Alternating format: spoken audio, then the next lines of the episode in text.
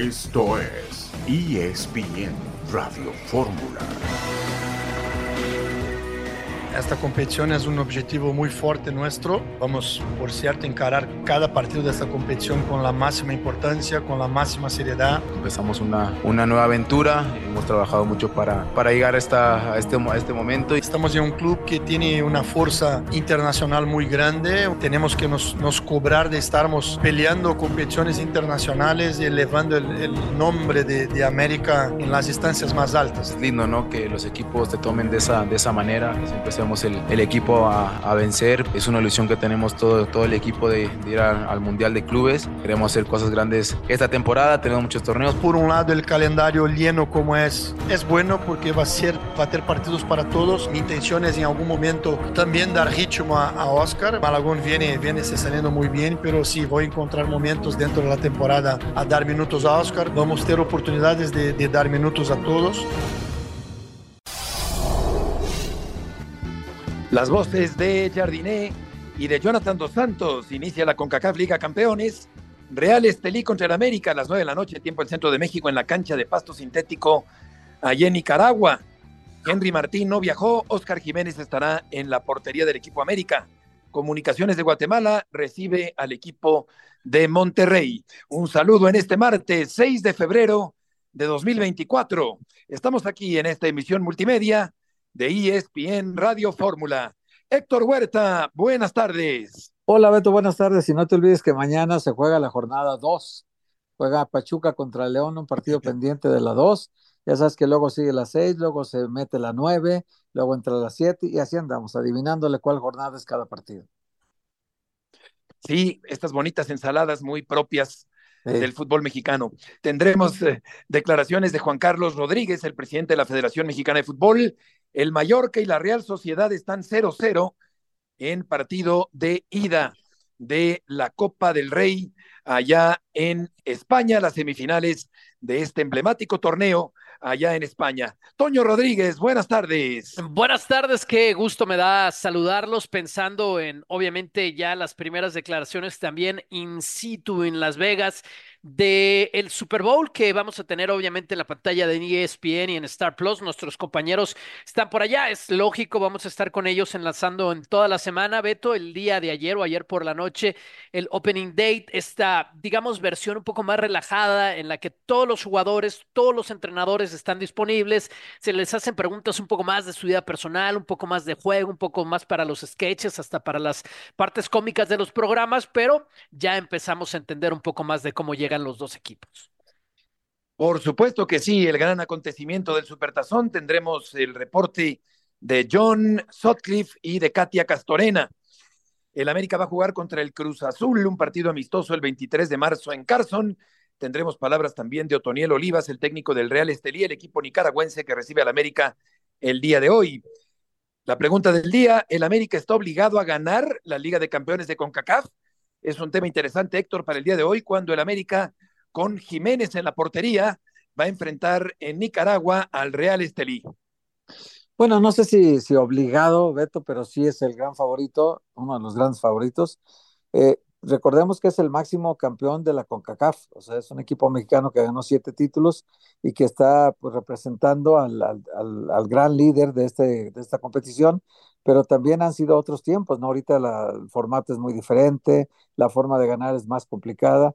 Y bueno, pues se enfrentan a una MLS fortalecida, Beto, los equipos del MLS ya son más rivales a considerar, no solamente centroamericanos como normalmente eran los duelos, sino que ahora ya tienes una competencia real de los equipos de, que ya, ya, han ganado inclusive, ¿no? Ya ganó Seattle una competición, le ganó Pumas, y así pues son, son equipos que hay, que hay que tenerlos en cuenta ya para semifinales, ahí siempre se están metiendo ya.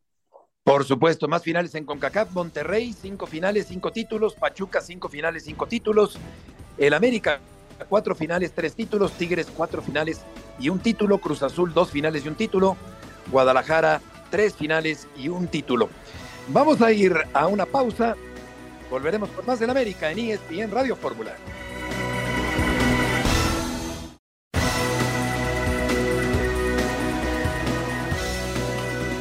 Arranca la CONCACAF Liga Campeones. El América visita al equipo Real Estelí de Nicaragua la noche de este martes. El América está de regreso en la Copa de Campeones de la CONCACAF, torneo en el que las Águilas son el máximo ganador con siete títulos del certamen, además de un subcampeonato. Sin embargo, los azulcremas no se coronan en Norte y Centroamérica desde el pasado 2016, por lo que se han puesto como objetivo primordial volver a ganar el torneo y regresar a un Mundial de Clubes para darle de nueva cuenta presencia internacional al conjunto americanista. Confiesote que es una, una ambición que tenemos yo personalmente tengo muchas ganas de, conquistar también cosas internacionales, de colocar nuevamente la marca del América para fuera del México, que retomemos la importancia que este club tiene en una instancia aún mayor que solamente el, el torneo nacional. La Conca Champions tiene un significado muy grande para nosotros. Vamos a trabajar muy fuerte para para. El primer rival de las Águilas será el Real Estelí. En su historia, los nicaragüenses han enfrentado dos partidos ante clubes mexicanos y en ambos fueron derrotados por los Tigres. Por otra parte, en el único antecedente del América ante equipos de Nicaragua, las Águilas se impusieron en dos ocasiones al Walter Ferretti. En el papel el América es amplio favorito para avanzar de ronda. No, yo creo que hoy en día en el fútbol nunca hay favoritos, ya no hay favoritos. Yo creo que hoy en día el fútbol ha crecido bastante. Eh, obviamente estamos jugando en su campo, eh, diferentes circunstancias. Eh, y no, yo creo que en, estas, eh, tipo, en este tipo de eliminatorias siempre está un 50-50. América arranca un nuevo torneo de CONCACAF con la obligación de siempre, la de levantar el título de campeón. Los más ganadores de la CONCACAF Liga Campeones en sus distintos formatos, Toño, han sido en América siete títulos, Cruz Azul seis, Pachuca cinco, Monterrey cinco, Saprissa de Costa Rica tres, Universidad de México 3. Y hoy arranca una nueva edición de este torneo con el Monterrey, que también estará fuera de la ciudad de Monterrey y de la República Mexicana, enfrentando en Guatemala al Comunicaciones. Le cambian al formato constantemente en CONCACAF, siguen tratando de hacer el mayor negocio posible. CONCACAF dicen de incluir a los mayores equipos posibles. Ahora arranca desde la ronda de 32 equipos, es decir, tienes que jugarle 32, tienes que jugar los octavos, tienes que jugar los cuartos, tienes que jugar las semis. Digamos, cuatro fases previas, fases previas a que algún equipo pueda llegar a la final. Están dominando en las últimas dos décadas, siempre en las últimas dos décadas de manera muy marcada los equipos mexicanos. Tiene una varias ventajas. El América contra el Estelí, una adicional es eh, el ritmo de juego. Están apenas en la fecha 3 de la primera división en el clausura de Nicaragua. Real Estelí tiene dos victorias, una derrota. Están en el segundo lugar de la tabla, más allá de su posición. Llegan pues un poco más, más fríos, diría yo, que el América solamente con tres juegos. Exactamente, y con algunos cambios porque no está desde luego Martín, no está Kevin Álvarez, no está en la portería Malagón, así que Jardiné, Héctor va a probar a otros jugadores que no participan regularmente en el torneo de liga. Sí, pues esto que habla de la rotación, ¿no? Que va a tratar de que todos sus futbolistas tengan minutos, pero va a llegar un momento, Beto, en que, en que las rondas te van obligando a mayor dificultad a utilizar a tus mejores hombres. Entonces, esto de la rotación siempre y cuando las condiciones de cada partido te lo permitan, ¿no? Porque al final de cuentas, cuando ya el América esté disputando algo importante, hablamos de cuartos, de, de semis, y hablamos de la final, pues seguramente tendrá que poner a lo mejor que tenga, ¿eh? Sí, desde luego. Y eh, en el papel, pues son equipos inferiores a los del fútbol mexicano, por lo pronto el Comunicaciones, aunque tiene mucha tradición, y desde luego el Real Estelí de Nicaragua. Vamos a escuchar a Otoniel Olivas, el director técnico del equipo Real Estelí de Nicaragua. La verdad es que para encarar estos desafíos tan difíciles como es jugar contra uno de los mejores equipos de Latinoamérica, siempre hay que, hay que estar listo y hay que trabajar en todos los aspectos del juego. Es respeto que le tenemos, no miedo. Vamos a encararlos adecuadamente porque estamos en casa, favorito de la América va a ser a donde juegue, en cualquier parte, contra cualquier equipo. No, no, no es para nadie algo nuevo, porque estos partidos, la actitud, nadie nos puede superar. Eso hay que estar claro. Y en base a eso, nosotros tenemos que fortalecer lo que es el fútbol en sí. Sí, desde luego que el técnico Olivas del Real Estelí sabe perfectamente de la jerarquía continental del América y sabe perfectamente que el América es mejor equipo, por mucho que vaya a cambiar jugadores Jardiné Héctor para este partido. Sí, sí, sí, digo, hay una diferencia muy importante. Todo, te imagínate nada más lo que gana, por decir, Julián Quiñones, comparado con lo que gana todo el plantel de Estelí. O sea, yo creo que ni cerca de, del sueldo de un solo jugador del América, ¿no? Entonces, esta diferencia se tendrá que notar en el campo, Beto, porque sí, el técnico apela a lo único que tiene, ¿no? En esfuerzo nadie nos va a reclamar nada, pues sí, claro, pero luego todo pasa por la calidad de los futbolistas que tienes y ahí, evidentemente, el América es súper favorito. Totalmente favorito el equipo del América y también el Monterrey, aunque claro, el Comunicaciones es un equipo con más tradición, con más historia, con más fuerza, pero Monterrey, Toño, tiene un plantel muy fuerte, eh, uno de los planteles más importantes del continente americano y desde luego del fútbol mexicano. Cabe exactamente la misma pregunta. Un sueldo de uno de los mejores pagados en Monterrey no tendría comparación con toda la nómina de comunicaciones y eso también se tiene que notar en la cancha. Es el mundo en el que vivimos, no estamos descubriendo aquí ni quejándonos de, de cómo es la cosa y es ventaja para los equipos mexicanos, más cercanía, más conocimiento, eh, más tradición en el área del equipo que juega en Ciudad de Guatemala y el tema es eso, sacar bien un partido de visita y después cerrar la eliminatoria en casa. A ver, este, esta idea de nóminas, esta idea de poder, esta idea de títulos, es una mentira de alguna manera que cada, ahora no va a haber, ¿no? Pero cada hexagonal, cada cuatro años, es una mentira con la que tiene que lidiar la, selección mexicana de fútbol. Y aunque a nivel de clubes la diferencia es mucho más marcada, porque aquí no son mexicanos contra nicaragüenses o contra guatemaltecos, hay toda la ventaja para el poder económico del fútbol mexicano de traer básicamente sudamericanos. Eh, si hay mucha ventaja en ese sentido, pues te puedes llevar una sorpresa. Así que, con todo respeto, si puedes golear en la ida, tienes que ir a golear. Por supuesto, no debe confiarse el fútbol mexicano, los equipos mexicanos. Vamos a escuchar a Andrés Jardiné y a Jonathan Dos Santos, técnico y jugador del equipo América. No, no, no preocupados. venimos de una, de una racha muy buena, muy positiva, de no perder a mucho tiempo ya. Na verdad, la última, la última derrota que tuvimos fue con San Luis y, en una serie que, que, que, estábamos con una ventaja muy, muy grande. Sentimos que vamos por un, por un lindo camino, eh, incluso no ganando estos dos últimos partidos. Y el tema, el tema de las votaciones es, no es ni una, una opción, es porque es imposible soportar todo, todo este calendario que vamos a tener. Y claro, soñamos grande, pensamos por veces lejos, nos permitimos planear y pensar cómo queremos estar al final de, de los torneos, dónde queremos estar. Es cierto que no estamos acostumbrados a jugar en césped artificial, pero no hay excusa, ¿no? Mañana siento que eh, hay que hacer nuestro mejor partido, pero buenas sensaciones, buenas sensaciones. Hay que ir paso a paso, ¿no? Y nuestra prioridad, obviamente, ahora teniendo, sabemos que tenemos eh, el torneo eh, por delante y, y, si Dios quiere podamos llegar a otra final, va a ser antes que la, que la de la Conca Champions, pero sí, yo creo que son dos torneos muy importantes. Obviamente es una ilusión que tenemos todo, todo el equipo de, de ir a, al Mundial de Clubes. Las voces de Jardiné y de Jonathan Dos Santos. ¿Qué tanto puede afectarle eh, la cancha, Héctor, de pasto sintético al América en el partido el día de hoy? Pues no, no tanto, Beto, porque jugaron en Tijuana ya con esta misma cancha y, y, las condiciones ya del, del, pasto sintético moderno son buenas en general. Claro que estás familiarizado más con el pasto natural, pero pues yo creo que al, al final, adaptándote bien el calzado y, y, asumiendo pues que el bote es distinto y hay cosas que son diferentes, pues es, es, nada más cuestión de adaptarse, Beto. Y el que es buen futbolista se acomoda a cualquier cancha. Entonces yo, yo creo que nada, nada puede justificar una eventual derrota, un empate de la América. Yo creo que tiene que ir a ganar desde el primer partido y rematar aquí en la vuelta, que será la semana próxima y tratar de rematarlo aquí el, el, miércoles 14 de febrero, el Día del Amor y la Amistad, mira, justamente se enfrenta el América, recibe al, al Estelí, y bueno, pues ahí se resuelve ya est esta ronda, y el América es súper favorito. Beto. Sí, totalmente, es una cancha de pasto sintético allá en eh, Nicaragua. Este partido.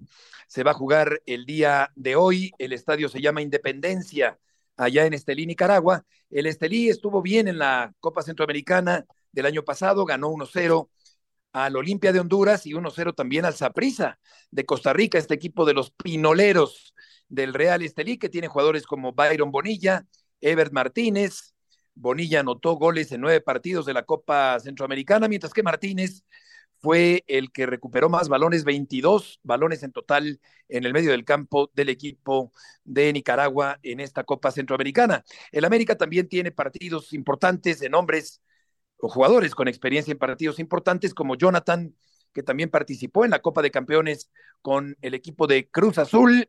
Así que el árbitro será Drew Fisher de Canadá en el partido que se juega a las nueve de la noche, Toño, el día de hoy, allá en Nicaragua. Sí, necesita el América hacer un buen encuentro, hacerlo sólido, digamos en paralelo a su trayectoria en este arranque de temporada en la Liga MX. Al final del día, el América ha empezado bien, ha empezado fuerte, levantando o defendiendo, mejor dicho, su título. Y yo, yo todos lo hemos visto, eh, como un equipo que puede compaginar los dos torneos, eh, en vez de perder ritmo, en vez de verse cansado por los viajes, en vez de verse frustrado por las rotaciones, es un equipo que, que agarra ritmo y agarra fuerza. Generalmente puedes andar bien en los dos torneos con, con una buena estructura, con un plantel amplio como tiene el América, así que yo lo veo además como una oportunidad para tener más ritmo, para tener la navaja más afilada que el resto de los equipos que no están en, en competencia con CACAF, ¿no? O te da para abajo o te da para arriba, y yo veo todos los elementos para que el América lo tome como una ventaja competitiva. Vamos como un equipo de Europa acostumbrado a pelear en dos frentes. Vamos a regresar con las declaraciones del presidente de la Federación Mexicana de Fútbol.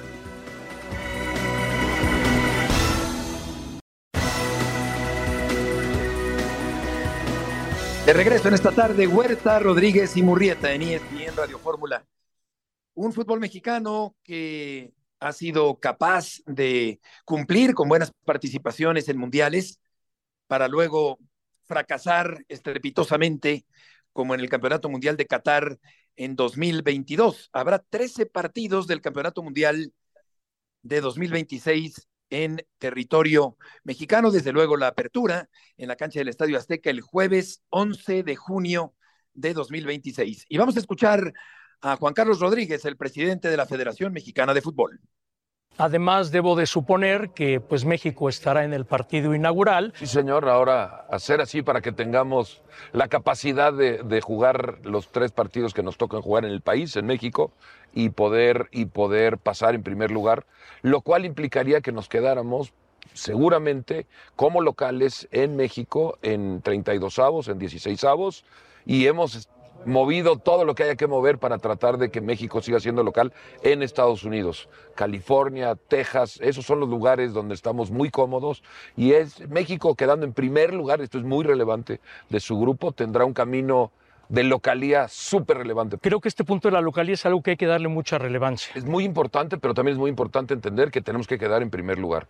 El acomodarnos para quedar en segundo o en tercero no es, no es opción, es primer lugar, vamos a ser líderes de grupo y así el camino para México para llegar hasta donde vayamos a llegar, y esperemos que sea muy lejos, eh, sea como líderes de grupo. California y Texas es jugar en casa. Nosotros tenemos 180 millones de aficionados. Sí. Una parte en México y una parte en Estados Unidos. Es que es un caso curioso. Es muy importante generar esa compatibilidad y que vuelva el amor a la selección después del golpe de Qatar. Sí, yo, yo ya, no, ya no quiero hablar de Qatar, ya, ya es mucho tiempo dedicado a Qatar, mucha energía.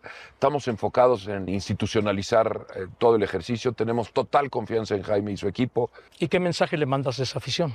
Primero que vamos todos. En esta vamos los 180 millones de mexicanos y entonces un pedazo del mundial se tiene que quedar en, en, México y estaremos eh, atendiendo a todo el país, es muy importante, y lo mismo sentimos por la parte americana. Entonces hoy somos 180 millones a los que les vamos a dar un pedazo del mundial en la mejor fórmula que tengamos.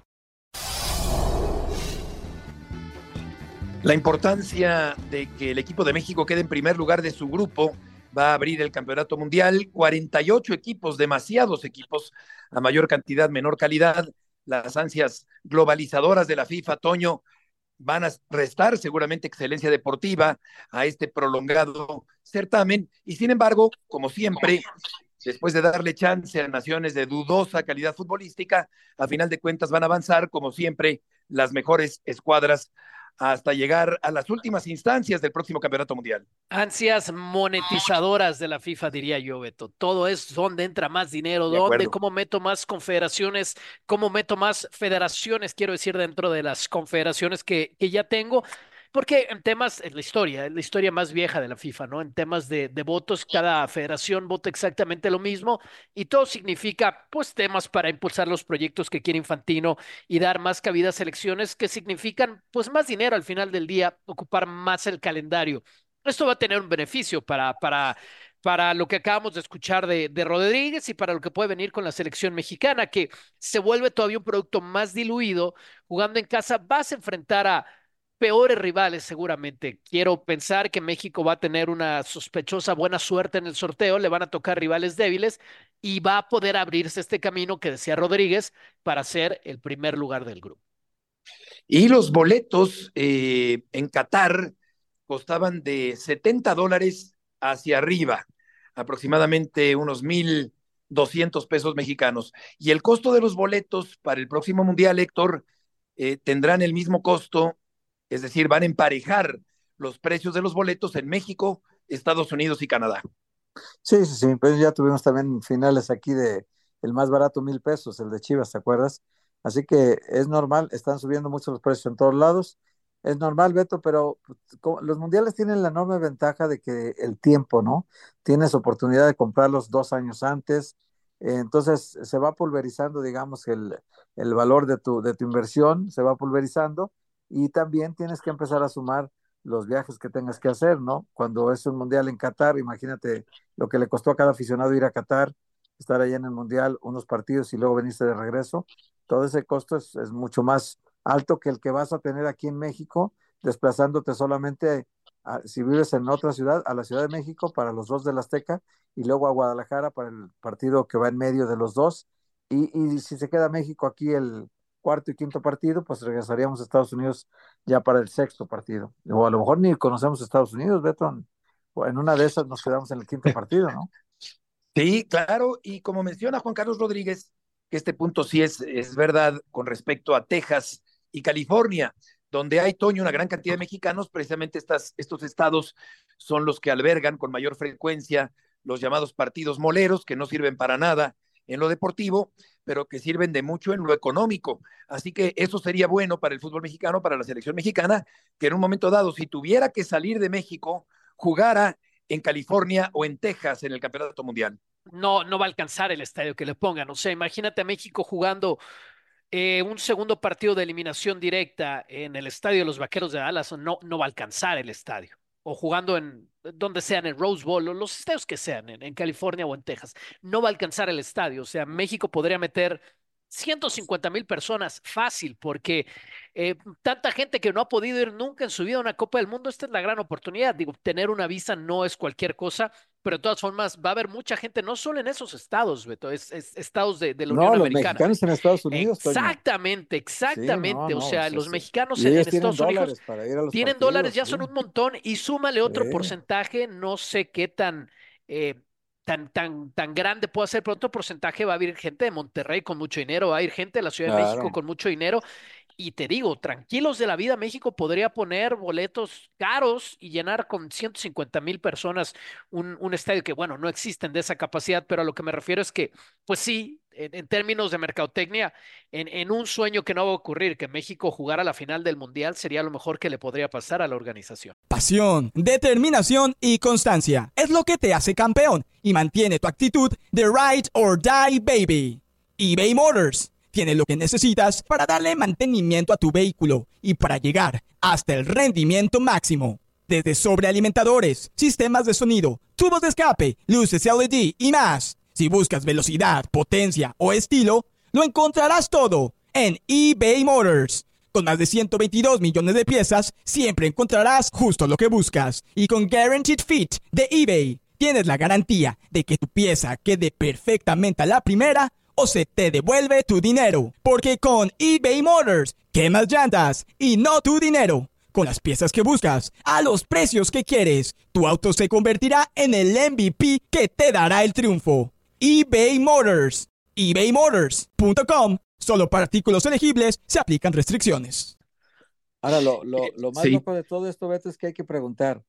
¿Tenemos buena selección como para pensar claro, ese es el en punto. avos, en 16avos, en octavos, en cuartos de final? ¿O no tenemos una buena selección todavía? Esa es la gran pregunta, porque... Porque los directivos de, de lengua se echan 10 tacos, ¿eh, Beto? Pues sí, de lengua. O sea, Sí. y Juan Carlos Rodríguez yo lo escucho y digo, no, pues está el mundo maravilloso del fútbol que ustedes ven, ¿verdad? No es el mismo que estamos viendo toda la gente todos los días, ¿no?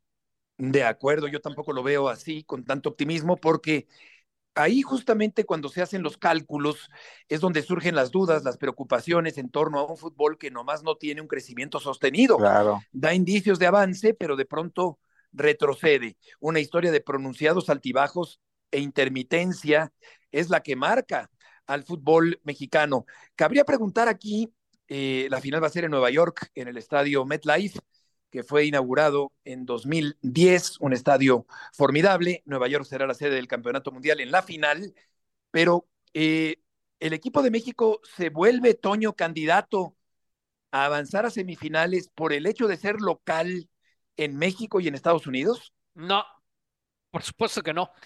Eh, México ya fue local dos veces en una Copa del Mundo y es cierto, en una de esas ediciones pudo llegar más lejos que nunca, pero pues nunca, eh, y, siendo una muestra mucho más pequeña, nunca estuvo cerca ni siquiera realmente ya en cancha de unas semifinales. No, no, no, Beto. Eh, los procesos son mucho más exigentes que, que los procesos comerciales que tiene la selección mexicana. Es cierto que hay equipos que han aprovechado muy bien su localía, Podemos pensar en, en, la selección de Francia, que fue campeona en casa, y todos los campeones que han estado en casa. Inglaterra, la única vez que ha sido campeona del mundo, pero ellos están en un escalón muy distinto. O sea, si me dijeras, Portugal va a ser local del Mundial, Portugal puede ser semifinalista o campeón del mundo, sí. E esa ventaja de la localidad les puede dar ese salto con la cantera impresionante que tienen. Si los Países Bajos van a recibir un Mundial y les va a dar ese salto, sí. A México, por supuesto que no. Hay una calidad futbolística muy marcada. Claro. Y después de la última muestra, México está más lejos que cerca, ¿eh? Sí, que por cierto, Montevideo será la sede de la apertura del Campeonato Mundial de 2030 allá en Uruguay. Eh, ¿México, Héctor, está obligado a ser el mejor equipo de CONCACAF en el Campeonato Mundial?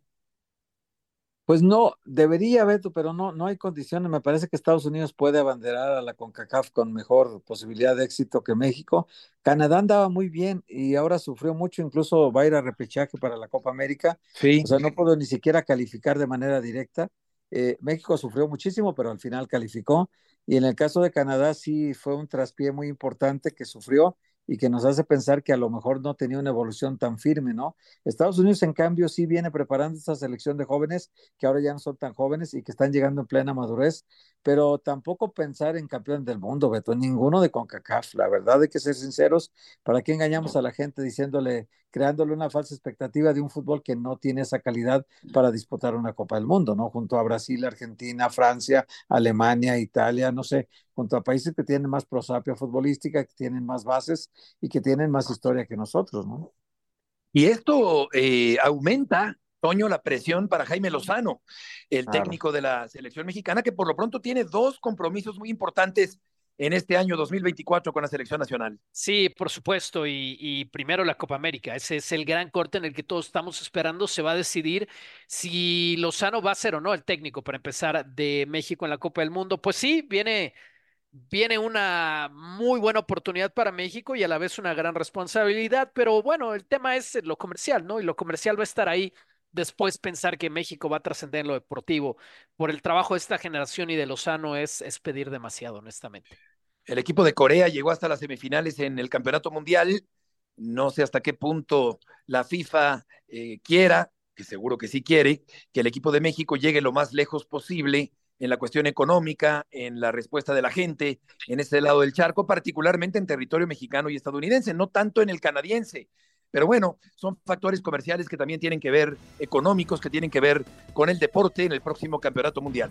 Vamos a ir a una nueva pausa y volveremos con más de la Liga de Campeones, con los equipos mexicanos como el Monterrey. Bueno, hablaremos del Monterrey y del Guadalajara también en el próximo segmento, el equipo de los Tigres también. Una pausa y volveremos enseguida en ESPN Radio Fórmula. El día de hoy en el torneo de la CONCACAF, comunicaciones contra el equipo de Monterrey, Real Estelí contra el América, también Herediano contra el Toluca, otro partido que se va a jugar mañana, el Forge contra el Guadalajara también mañana, día miércoles 7, y el partido de Vancouver contra Tigres también allá en Canadá se va a jugar el día de mañana dentro de la CONCACAF Liga Campeones. Vamos a escuchar a Fernando Ortiz, Comunicaciones, recibe hoy por la noche al equipo de Monterrey. Eh, la presión nosotros como equipo e institución siempre está. Si bien no cumplimos el objetivo que era campeonar el semestre pasado, hoy estamos con la misma situación, no solamente de poder clasificar a la liguilla, sino tener una buena participación en liguilla, eso está claro. Eh, todos los chicos lo saben. Ansiedad no creo que, que, tengamos. Sí, obviamente ese, ese nerviosismo de jugar una competencia internacional. Obviamente que si no pensamos primero en sacar un buen resultado y pensar en una final estaríamos equivocados. La voz de Fernando Ortiz, el equipo del Monterrey y Comunicaciones ya se enfrentaron anteriormente en este torneo en 2011-2012. Comunicaciones ganó 1-0 en casa, el Monterrey se impuso en Monterrey tres goles por uno, en total tiene cinco títulos en 11 apariciones el equipo del Monterrey. Maxi Mesa fue campeón de la Copa de Campeones de CONCACAF con Monterrey en 2019 y 2021 y fue de los más importantes del Monterrey con cuatro goles, Toño, en cuatro partidos para el equipo que dirige Fernando Ortiz. Es un torneo que le va súper bien a los rayados, súper, súper bien. Eh, me refería yo a ellos cuando decía hace un par de segmentos que un equipo se puede enrachar y, tomar impulso en, la Liga de Campeones de CONCACAF o en la Copa de CONCACAF. Y es el caso de los Rayados. Históricamente, en la historia reciente, no, no superan al América, claro, en títulos, pero, pero ahí van los Rayados como el Pachuca.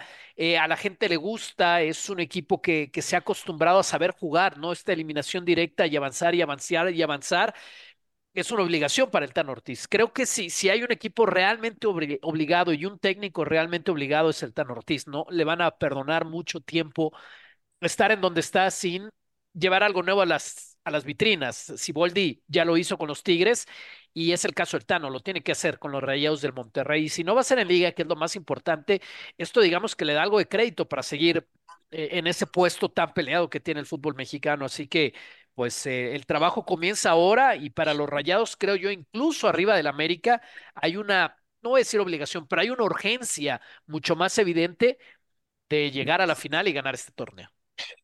Es eh, la vigésima octava participación del Comunicaciones, un equipo muy copero en CONCACAF.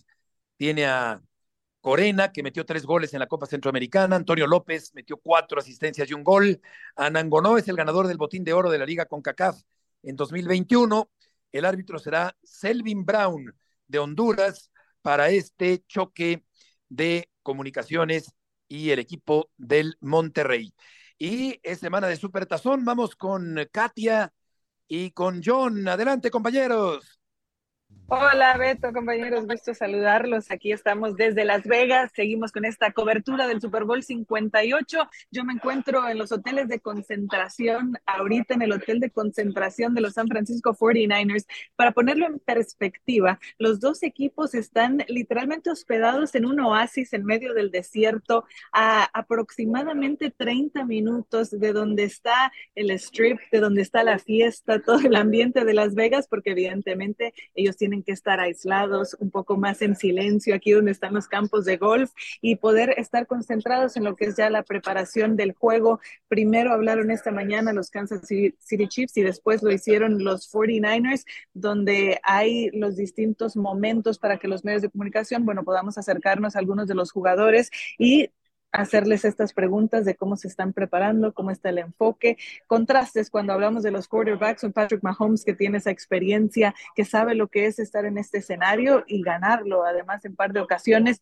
y del otro lado un quarterback como Brock Purdy, joven que está viviendo esta experiencia por primera vez. Hemos hablado mucho de su historia, de ser ese último pick en el draft, mystery relevant, ahora ser ese quarterback titular y poder guiar a este equipo, a esta franquicia de San Francisco a estar en esta instancia del Super Katia, ¿cómo estás? Te mando un abrazo, que sea una gran cobertura. Eh, ¿Qué tal estuvo el Opening Night? ¿Qué, ¿Qué se dijo? ¿Qué fue lo más destacado? ¿Y qué fue también lo más curioso? Porque siempre pasan cosas. Sí, Toño, ya sabes que en Opening Night, el evento que oficialmente da ese banderazo inicial a lo que son las festividades de esta semana del Super Bowl 58 y que es algo distinto cómo se vive el Opening Night, donde es una fiesta, donde claro también hablan los jugadores, pero un poco más tranquilo y relajado, donde hay también estas ocurrencias buscando hacerlos reír, hay personalidades de redes sociales, de algunos otros medios que se enfocan en un ángulo distinto a cómo se vive esta cobertura Super Bowl, entonces siempre es divertido ver ese otro lado, poder hacer estas pláticas un poco más relajadas. Tuve la oportunidad de hablar, por ejemplo, con Alfredo Gutiérrez, ese representante mexicano del lado de los 49ers que está en, el, en la escuadra de prácticas del equipo de San Francisco y que estuvo allí en representación para poder hablar también con todos los medios latinos, todos los medios mexicanos, hablando un poquito de lo que ha sido su historia, buscando una oportunidad, porque estamos hablando de que el 1%, a veces hasta el menos del 1%, y más viniendo desde México, que pueden abrirse un camino para estar en la NFL. Si es difícil para los jugadores, todos los atletas, estudiantes en Estados Unidos, bueno, imagínense también en este mercado internacional poderse abrir un lugar, pues es aún más complicado. Hola Katia, qué gusto saludarte. Oye Katia, eh, en el ánimo del, del aficionado al fútbol americano, ¿Cuál crees tú que parta como favorito? Porque una cosa es eh, los pronósticos de las apuestas, que normalmente las casas de apuestas son muy meticulosas a la, hora, a la hora de dar sus favoritos, pero en el ánimo de la gente, ¿quién te parece que parte como favorito? Sí, Héctor, en el ánimo de la gente, además por el ambiente y el número de aficionados que ya están aquí en Las Vegas, diría que en San Francisco Estamos hablando que son tres décadas que están soñando con poder volver a levantar un trofeo Vince Lombardi, una afición muy entregada que había estado añorando este momento. También por la cercanía, hablando de dónde estamos ubicados, muchísimos aficionados de California ya han hecho el viaje para, para estar aquí en Las Vegas, incluso revisando los porcentajes de todos estos sitios web donde se lleva a cabo la reventa de los boletos. Allí también se ve reflejado que hasta ahora el mayor número de porcentaje de boletos que se han vendido para este Super Bowl han sido comprados en California. Entonces eso nos dice que los aficionados de los 49ers van a ser mayoría y ya pudimos ver una probadita ayer en Opening Night porque estaban abucheando a los jugadores de los Chiefs cuando se mencionaba también a Taylor Swift porque en su mayoría eran aficionados de San Francisco que estaban ahí apoyando. ¿Qué papel juega, te preguntaría John, justamente esta estrella de la música de la que tanto se habla en torno al partido del fútbol americano del Supertazón del próximo domingo? Hola Betito, Katia, Toño. Eh, mucho en el sentido de este fue el año de más rating en la historia de la NFL en la televisión de los Estados Unidos, cuando sabemos que hoy los jóvenes ya han migrado a, ver las cosas de manera diferente en YouTube y creo que fue un trancazo lo de, lo de Taylor Swift. Mira, Taylor Swift es, es tan importante la figura de ella hoy en día en, en el día a día de los Estados Unidos que Dicen que Donald Trump está muy preocupado porque al parecer ella va a apoyar a Biden y dicen que ella puede mover, eh, fíjate esto, Beto, 18% las votaciones para el próximo presidente de los Estados Unidos, ¿no? Entonces, quiero pensar que CBS, que transmite este año el Super Bowl en los Estados Unidos, ya va a ser un reportaje especial de 60 minutos porque todo el mundo va a querer ver cómo se sube a un avión en Japón y cómo llega al estadio aquí en Las Vegas, ¿no? Después de su concierto. Entonces, sí, ha sido, si me preguntas a mí, no, no es tanto como cuando le armaron novia al Canelo Álvarez, pero yo sí creo que es algo que Travis tenía ganas de conocer a, ambos se querían conocer y alguien dijo, pues vamos a aprovechar y vamos a hacer algo muy mediático. Yo conozco muchas niñas de entre 15 y 25 años que jugaban fantasy sin saber quién era el jugador. Jugaban porque había que jugar fantasy y ahora todo el mundo quiere ver al novio de Taylor Swift que se llama Travis Kelsey, ¿no? y yo conozco... Es una locura, la verdad. Te, te, mando un abrazo, John, también. Y yo conozco una niña que es muy aficionada de las dos partes de esta historia, que vio a Taylor Swift en vivo hace unos meses. ¿Cuántas veces? ¿Dos o tres, Katia? esta niña no tan niña, pero sí que también me considero Swiftie dos veces. Me tocó ver un concierto en Los Ángeles y el otro concierto en la Ciudad de México. Una manera fina es una niña masiva y suena bonito, ¿verdad? Katia, no, pero, pero yo quería tu punto de vista, porque sé lo, lo, lo, lo, mucho Que, que, hiciste por, por ver a Taylor, así que quería tu punto de vista. Es que Taylor Swift es de Taylor Swift es de mi camada, ¿no? Entonces somos ahí de, de, la camada de, Taylor Swift, Travis Kelsey. Yo me quedé en Diana Ross. No, tú te quedaste, tú te quedaste en la etapa de Nelson Ned, Betito.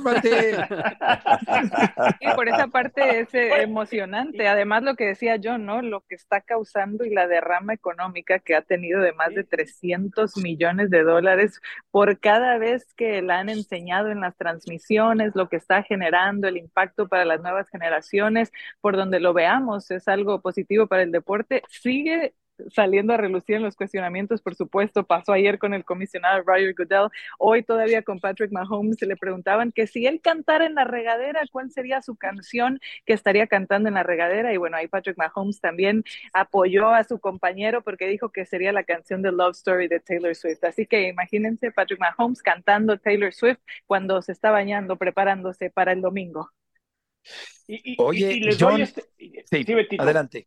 No, nomás este dato que es increíble. Mire, el año pasado, eh, agencias en, estado, en México que venden boletos VIP, no sé, como Match, por dar un ejemplo, eh, perdieron dinero. Eh, el matchup Kansas City-Filadelfia no llamaba la atención de los mexicanos, es decir, esos boletos VIP que son los mismos que se, se dan en las Copas del Mundo, y ahora el factor de que se metió San Francisco y que es en Las Vegas, pues ya se vendieron todos, ¿no? Entonces, también hay que, hay, que, hay que decirlo, ¿no? Que es este un fenómeno. El, Super Bowl en Las Vegas es una locura, Betito Estaría. Katia, bajamos a comprar un café y te, te pueden zumbar 12 dólares por un café. Pues ya le tuve que decir a la señorita hoy en la mañana, oiga, ¿y no le pierden? Sí, carísimo, ya me imagino. Eh, eh, cómo está todo tan caro por allá. Eh, John, yo, yo quisiera que, eh, preguntarte con respecto a la, a la historia paralela de ESPN con el Supertazón. Es decir, eh, cuando hablamos del Super Bowl, hablamos del líder mundial en deportes, una cobertura de muchísimos años del evento del fútbol americano más importante de la historia de cada año. Sí, eh, se transmite a todo Latinoamérica el Super Bowl desde hace mucho tiempo. Se transmite a todo Australia, Nueva Zelanda, a través de ESPN. ESPN Brasil lo pasa, y en el nuevo contrato de televisión en los Estados Unidos, ABC y ESPN ya entraron en la rotación, Beto. Entonces, en un par de años, por primera vez, ESPN tendrá el Super Bowl en exclusiva en los Estados Unidos, ¿eh? Entonces, eso te habla de, del poder que ha tenido este, este, este, el canal. Yo, mi primer Super Bowl que fui de prensa fue el 28 fue Dallas Buffalo en Atlanta, Beto, ya, ya llovió. Ya llovió. Sí, se nota en tu cabellera cárdena, cárdena clara. Pero Oye, John, pero, pero, ¿ya llegó Ciro Procuna por allá?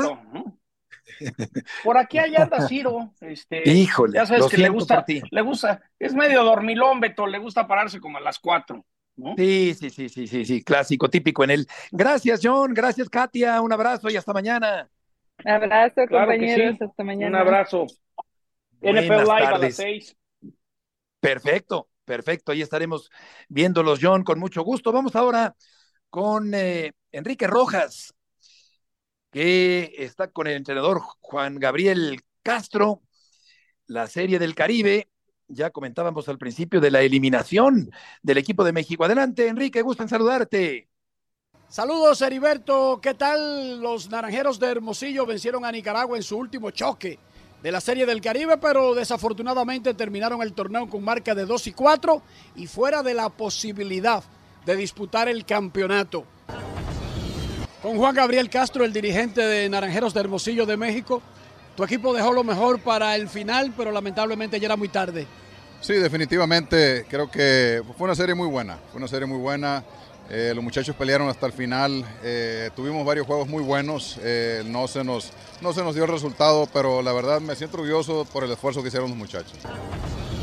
Los naranjeros sufrieron una derrota muy dolorosa ante los federales de Chiriquí de Panamá el sábado, cuando el dirigente Juan Gabriel Castro no pudo utilizar a su cerrador estelar Luis Márquez debido a que no había sido inscrito en la tarjeta que se le entregó al árbitro antes del encuentro. Castro dice que no cometió ningún error, pero que de todas maneras de estas experiencias se aprende mucho. La próxima serie del Caribe tendrá como escenario Mexicali en febrero del 2025. El torneo ya fue celebrado ahí en el 2009. Es todo lo que tengo desde el Long Depot Park. Regreso con ustedes.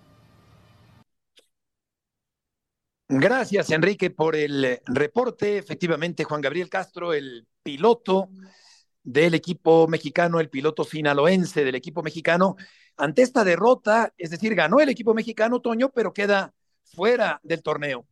Sí, bueno, ya, ya estaba, ya, ya se sabía después de la forma en la que habían comenzado.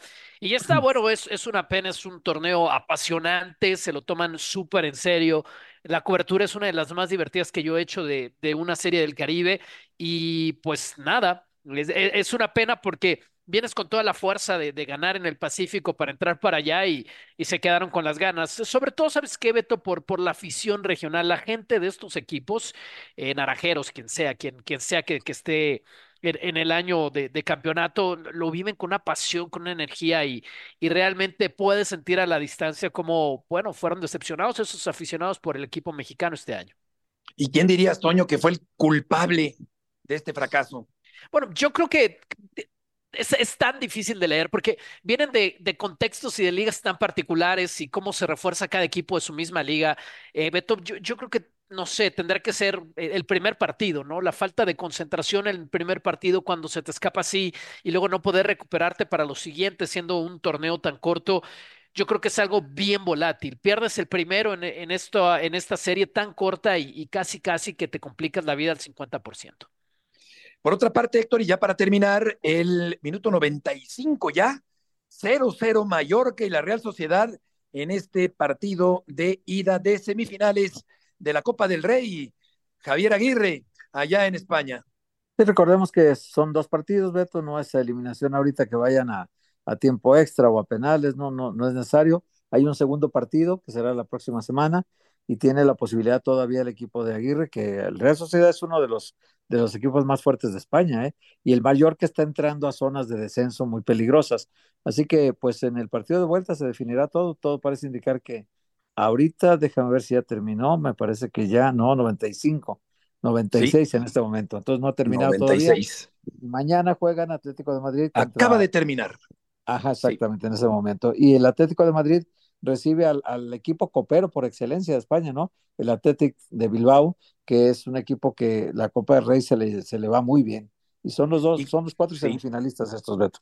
Y como bien dices, eh, la vuelta va a ser en territorio de la Real Sociedad, así sí. que el Mallorca lo tiene complicado después de no haber sacado eh, buena, eh, buen saldo, una buena raja el día de hoy con este 0 por 0 en el partido de ida de semifinales de la Copa del Rey. Y estamos llegando al final del programa. Gracias por acompañarnos.